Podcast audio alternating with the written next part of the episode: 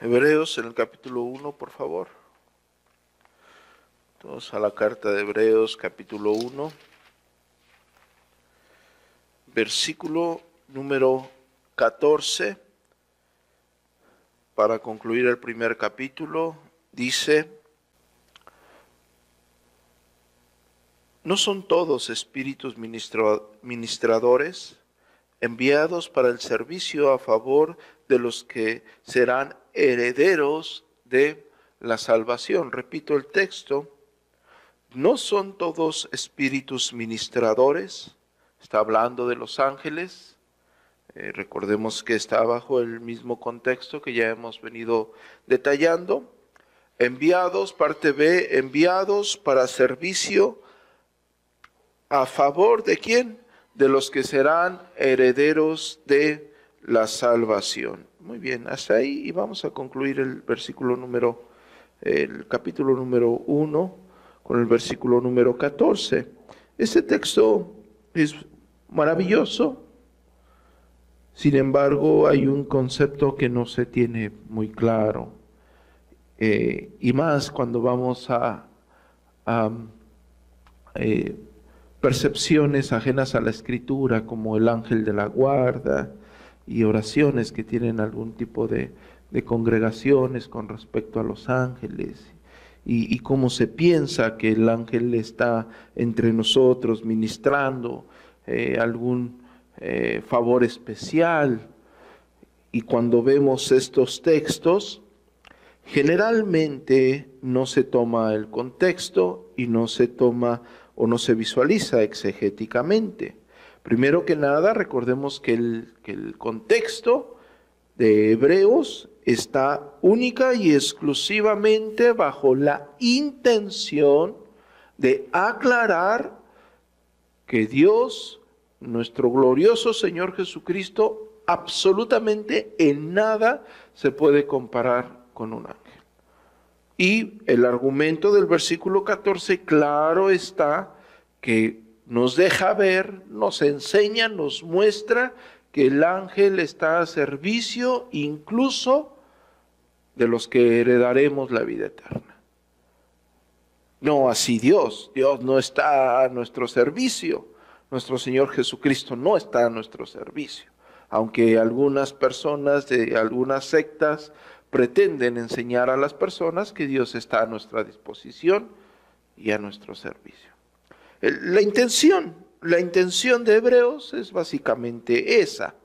Creo que es fácil el entendimiento ya eh, habiendo eh, obtenido un desarrollo del texto. Sin embargo, en el contexto exegético acerca de quiénes son los ángeles, nosotros no hemos tomado en cuenta, o la mayoría de las personas no toma en cuenta, que hablar de los ángeles es hablar de la historia de la relación entre Dios y los hombres.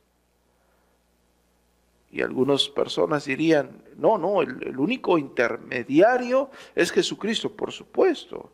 Pero Él es intermediario para nuestra salvación, no para el servicio.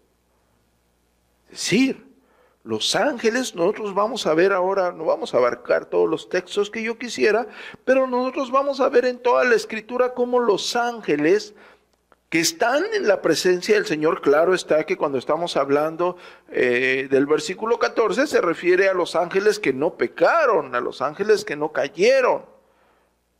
Refiere a los ángeles que están en la presencia del Señor, a cualquier rango de ángeles que están al servicio de Dios y de los santos. Y cuando hablamos de eso, generalmente se hacen especulaciones acerca de cómo fungen su tarea actualmente y cuál es, cuál es el trabajo del ángel y dónde está el ángel y más cuando se despiertan expectativas heréticas y, y el ángel de mi guarda o el ángel de la iglesia o el ángel y empiezan con especulaciones y empiezan con aquella situación carismática y excesivamente fantasiosa o ficticia que aclaro nosotros reconocemos la providencia de Dios a nuestras vidas. Y claro que Dios obra de diferentes formas, de diferentes maneras.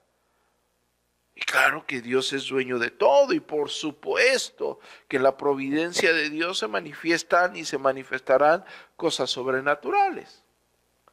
Pero claro que hay una evidencia en las escrituras de este servicio de los ángeles, servicio a Dios a favor de los que heredarán, heredarán la vida eterna.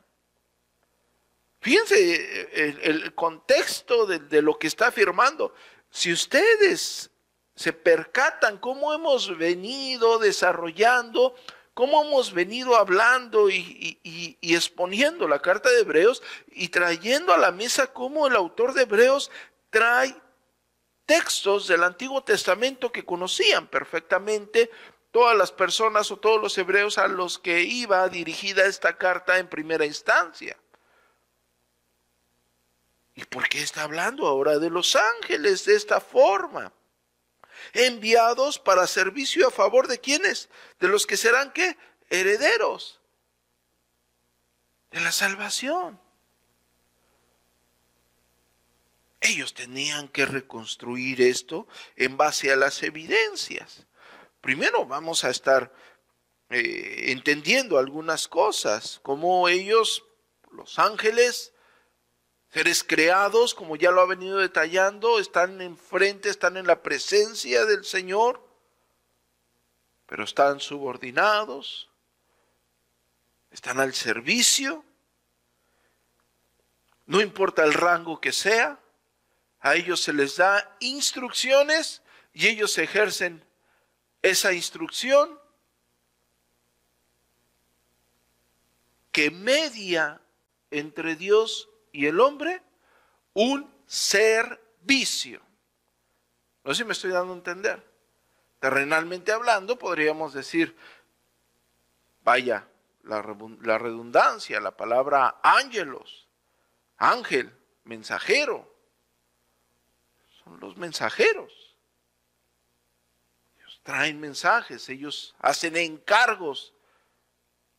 Es decir, Dios mismo no baja, en este caso, a hacer, a darle un recado al hombre, aunque en su providencia lo había hecho, sino los ángeles de cierta forma ejercen esta labor. Y nosotros podemos ir a Lucas en el capítulo 1, versículo 11, que de hecho nosotros lo estudiamos la semana pasada cuando hablamos del nacimiento de nuestro Señor Jesucristo.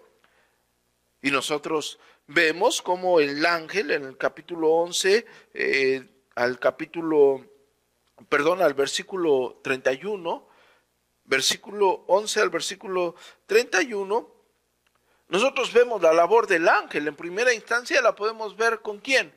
Con Zacarías. Zacarías de la orden de quién? De Abdías, que entra a ministrar. Y se le aparece un ángel. Y el ángel le dice que sus oraciones, sus súplicas han sido escuchadas. Y el contexto está eh, la, la benevolencia, la condescendencia de Dios a su esposa Elizabeth. ¿Para qué? Para coincidir un hijo. ¿Y ese hijo quién era? Juan el Bautista. Y Juan el Bautista daría pie, daría pie para la venida de nuestro Señor Jesucristo. Es decir, estaban dentro del plan redentor. Al servicio de quiénes? De aquellos de los que han de heredar la vida eterna. Más adelante lo vemos con María. Se le aparece el ángel Gabriel. Y le da qué?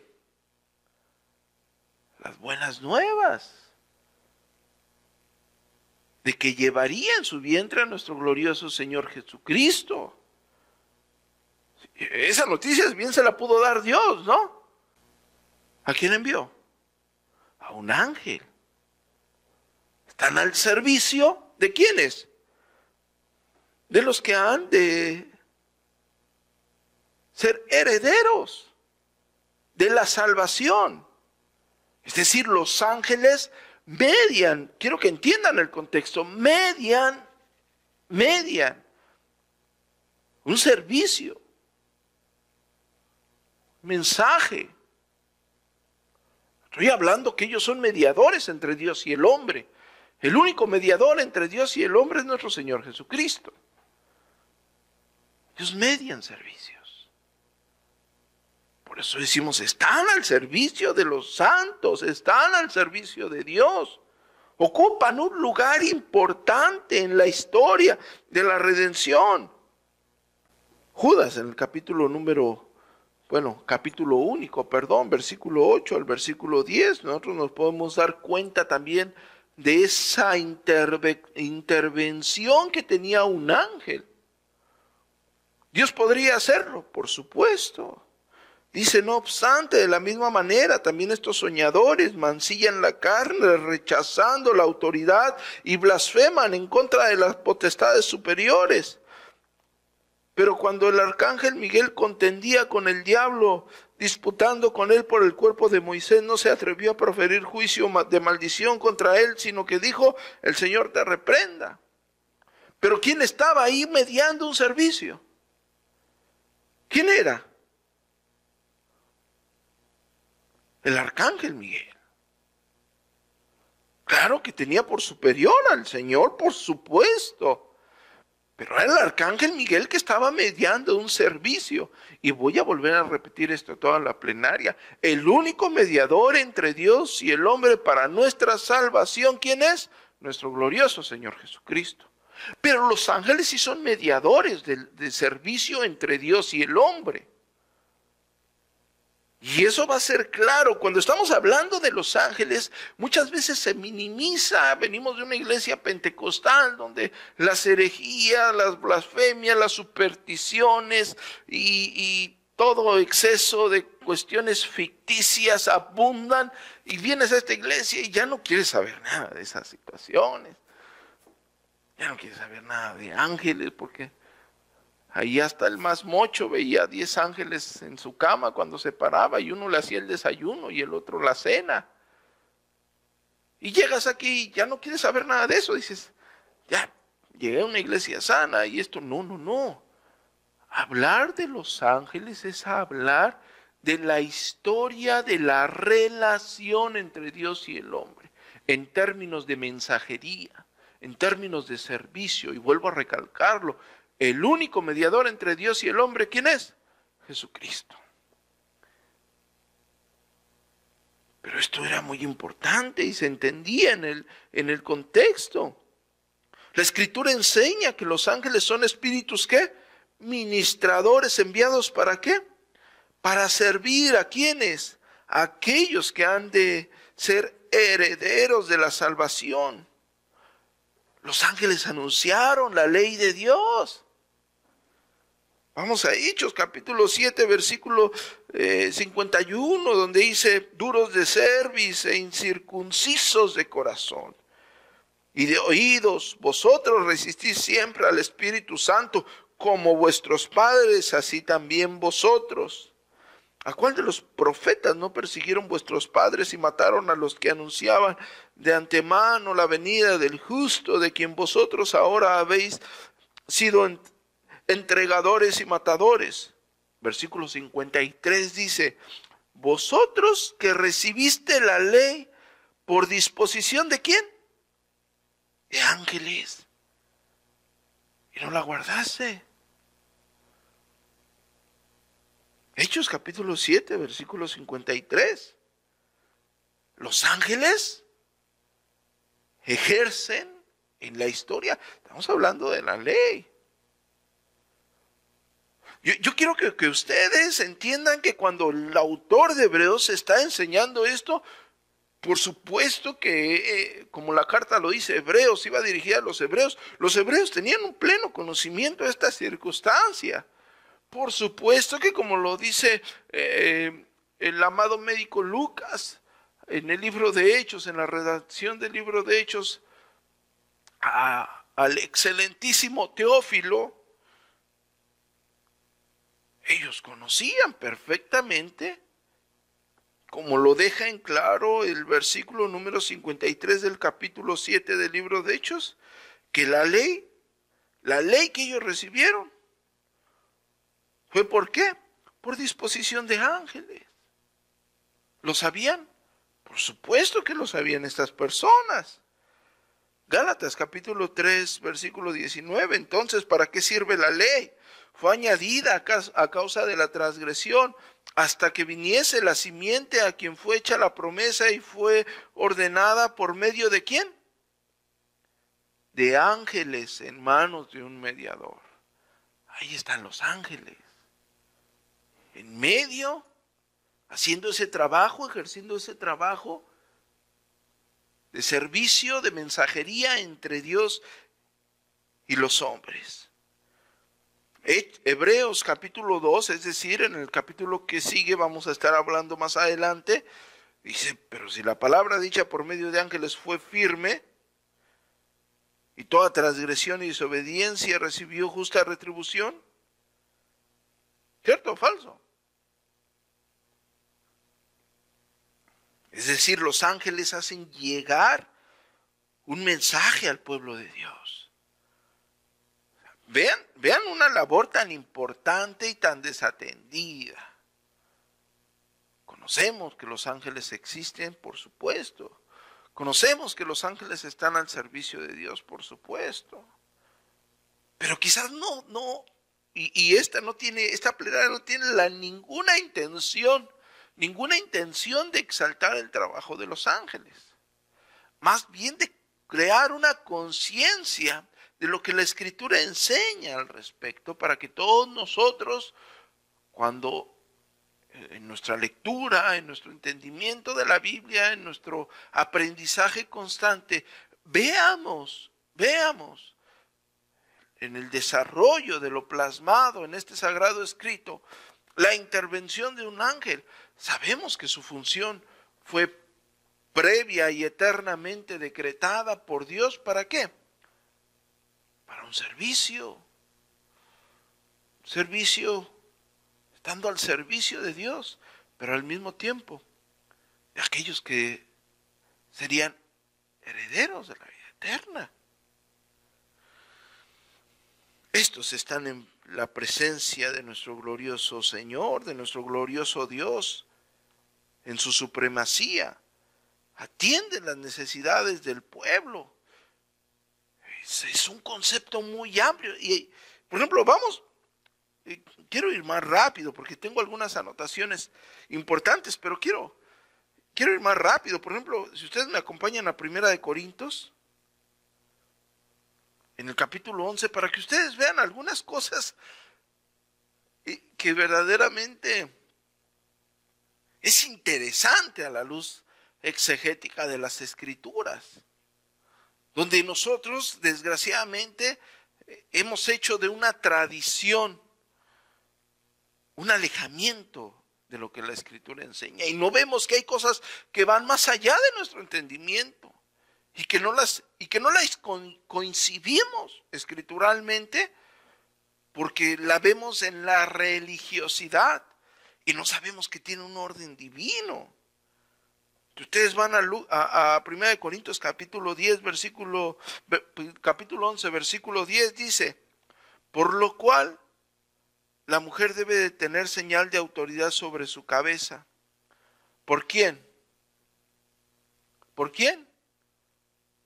por causa de los ángeles. Ustedes no están listos para esta conversación, como dirían por ahí. La verdad. Ahí está. Más profundo de lo que se puede pensar. ¿eh? No se trata de, de, una secta apostólica. Que a ver quién trae el, el paliacate más bonito. No, no, no, no. Esto va más. tiene un peso divino, solemne. Hechos en el capítulo 7, versículo 38. Este es aquel Moisés que estuvo en la congregación en el desierto. ¿Con quién? Con el ángel que le hablaba en el monte Sinaí y con nuestros padres y que recibió palabras de vida. Ahí está la intervención de los ángeles. ¿En qué? en la historia de la relación entre Dios y los hombres. No estoy hablando de la historia de la redención. Es otra cosa, ese es el plan eterno de salvación. La historia de la redención es como Dios decreta desde antes de la fundación del mundo un plan perfecto para redimir a sus elegidos, a sus escogidos, para alabanza de la gloria de su gracia, donde se efectuaría el perdón de nuestros pecados en la persona de Jesucristo, previamente anunciada por los, eh, a los padres por medio de los profetas. El hebreo lo dice al inicio. Eso es la historia de la redención, la historia de la redacción de la, de la relación entre, entre Dios y los hombres está subordinada a la historia de la redención. Porque esa historia de la redención tuvo como participantes en servicio a los ángeles. ¿Sí me estoy dando a entender ahí? Hechos 12:7 dice, y aquí se presentó un ángel del Señor y una luz resplandeció en la cárcel y tocando a Pedro en el costado le despertó diciendo, levántate. Ahí está el ángel. Dios pudo abrir aquella celda nada más con decirlo. Por supuesto, si creó todo lo que existe en seis días y el séptimo descansó.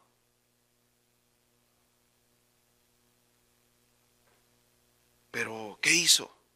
Envió un ángel. Envió un ángel.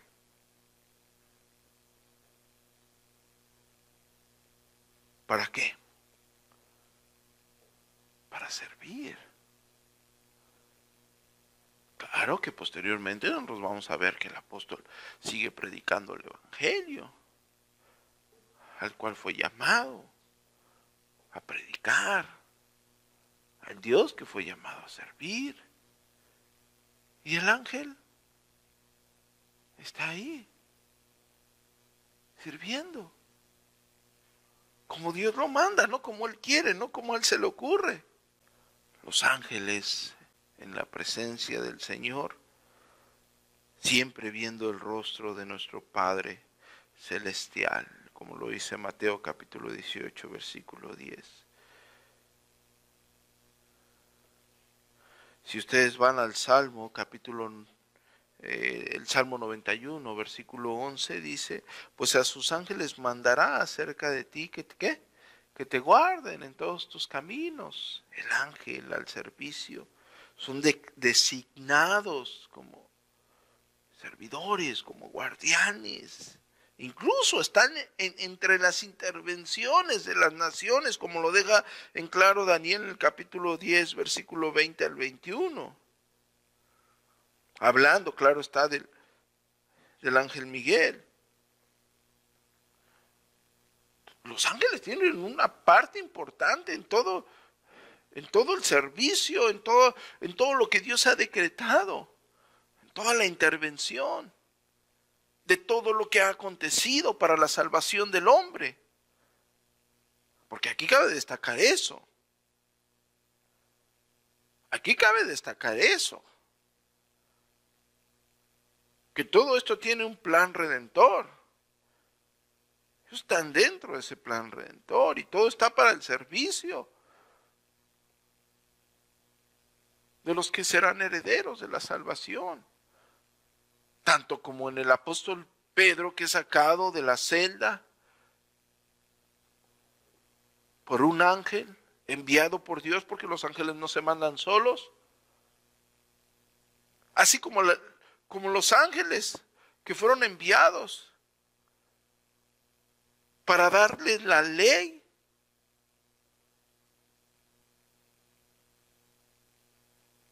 Todo esto tiene una connotación de la redención del hombre. No está ajena a la redención del hombre, sino todo lo contrario.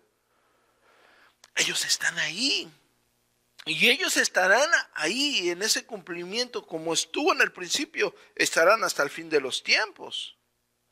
Porque pensamos, ah, ya se cumplió la redención, ya murió nuestro glorioso Señor Jesucristo en la cruz del Calvario para el perdón de nuestros pecados.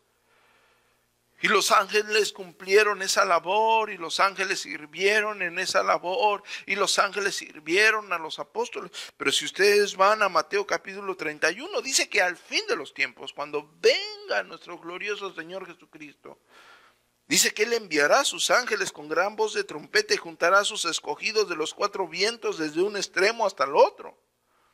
En términos escatológicos, ahí están los ángeles participando en qué? en el servicio entre Dios y el hombre. Dios los enviará, ellos vendrán por sus escogidos.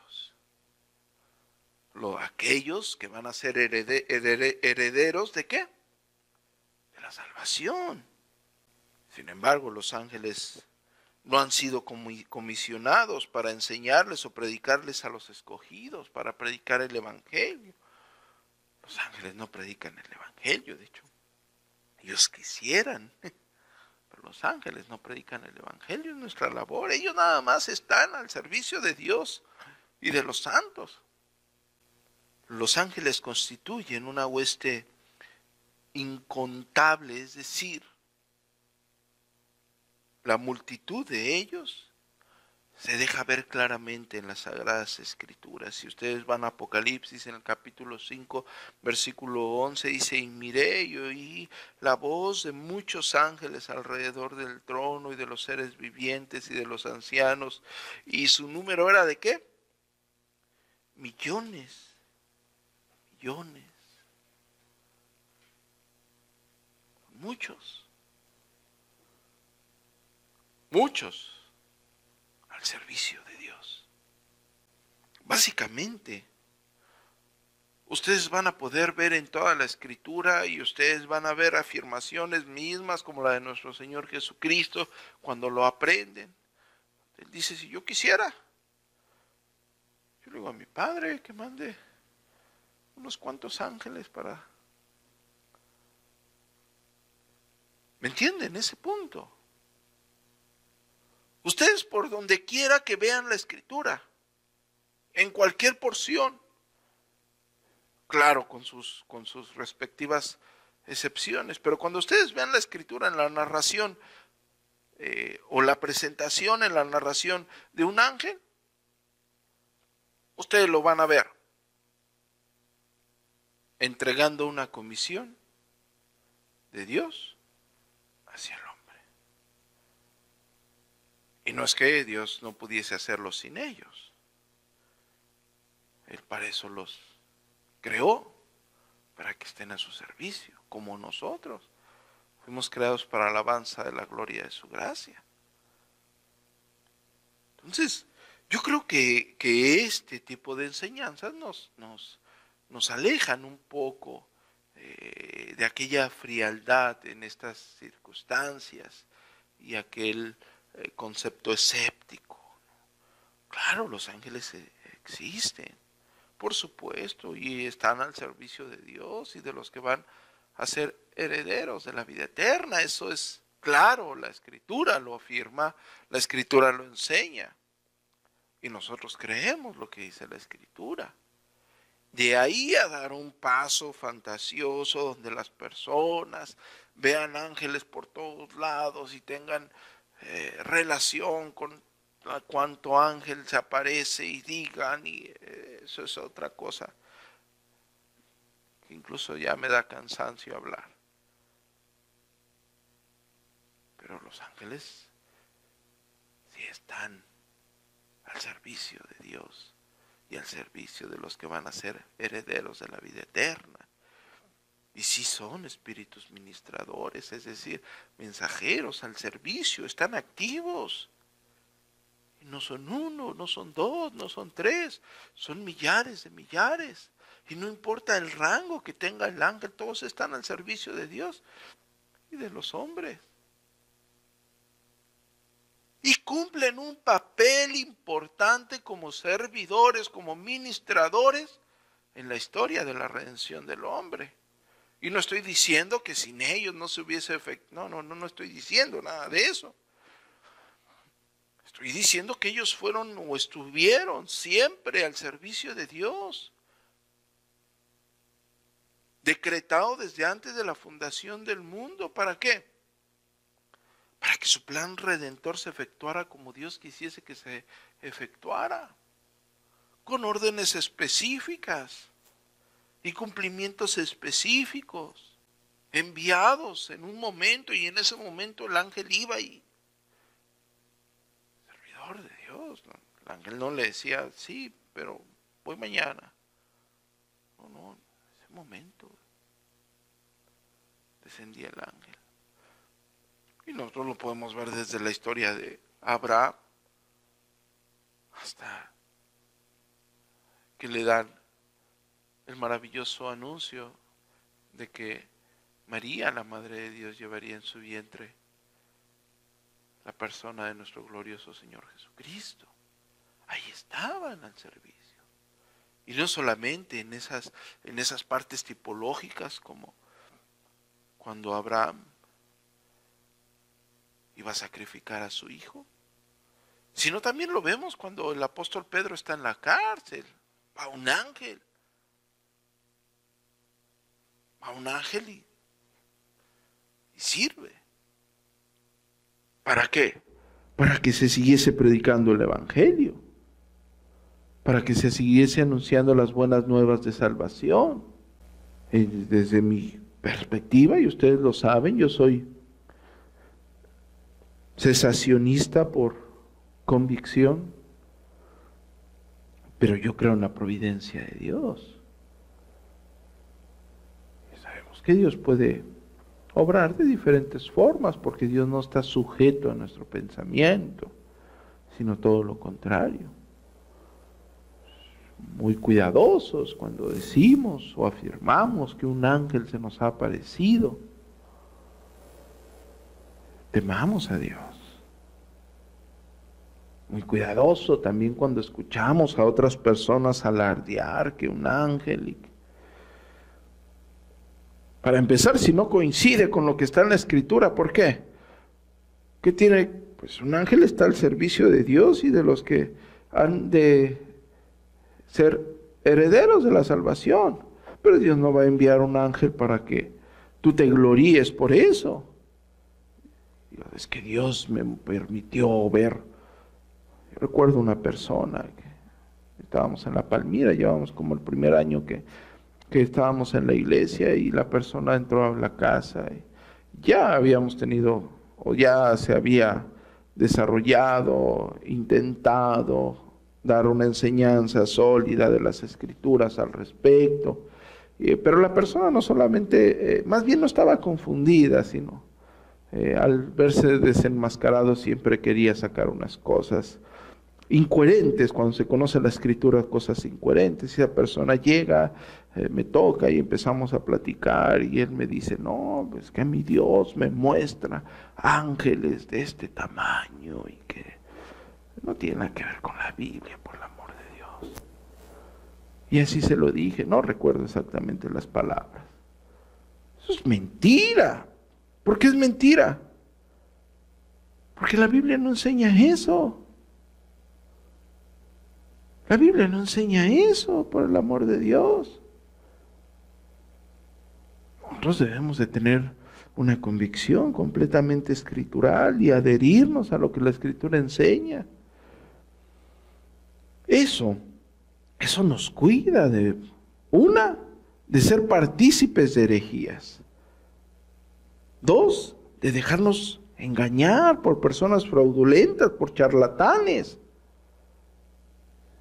cuando vayan a tu puerta, a tu casa, o encuentres a alguien y te diga, no, pues a mí los ángeles me, dan visiones o me dan señales y, y se me aparecen en la mañana y en la tarde y en la noche. Tú por la convicción escritural vas a saber que ese testimonio tiene falsedad. Pero por la convicción escritural tú vas a saber que la intervención de los ángeles en la historia de la redención, ellos como servidores de Dios y al servicio de los que van a, heredar la vida eterna fue muy importante, es muy importante y será muy importante hasta que nuestro Señor Jesucristo venga. Porque ellos van a ser partícipes en su segunda venida. Y claro, existe aquella especulación. Bueno, ya se cumplió las profecías, lo que dijeron los padres a los profetas en, el Antiguo eh, los profetas a los padres, perdón, en el Antiguo Testamento, ya se cumplió tipológicamente lo que se habría de cumplir en la persona de nuestro Señor Jesucristo. Y ellos en esa relación, en la iglesia apostólica, y ahora hasta que vengan, ¿qué pasa en ese periodo? ¿Siguen estando activos? ¿O están tomando una siesta? No, claro que siguen estando activos, pero vamos a ser honestos, la escritura no deja muy, muy, muy en claro cómo, cómo pueden estar interviniendo, cómo pueden estar obrando, pero de que ellos siguen estando al servicio de Dios y de los santos, eso es claro, ustedes no tengan duda de ello, ¿me entienden? Cuando digo no tengan duda, tengan toda la convicción de que es verdad, pero sin fantasear.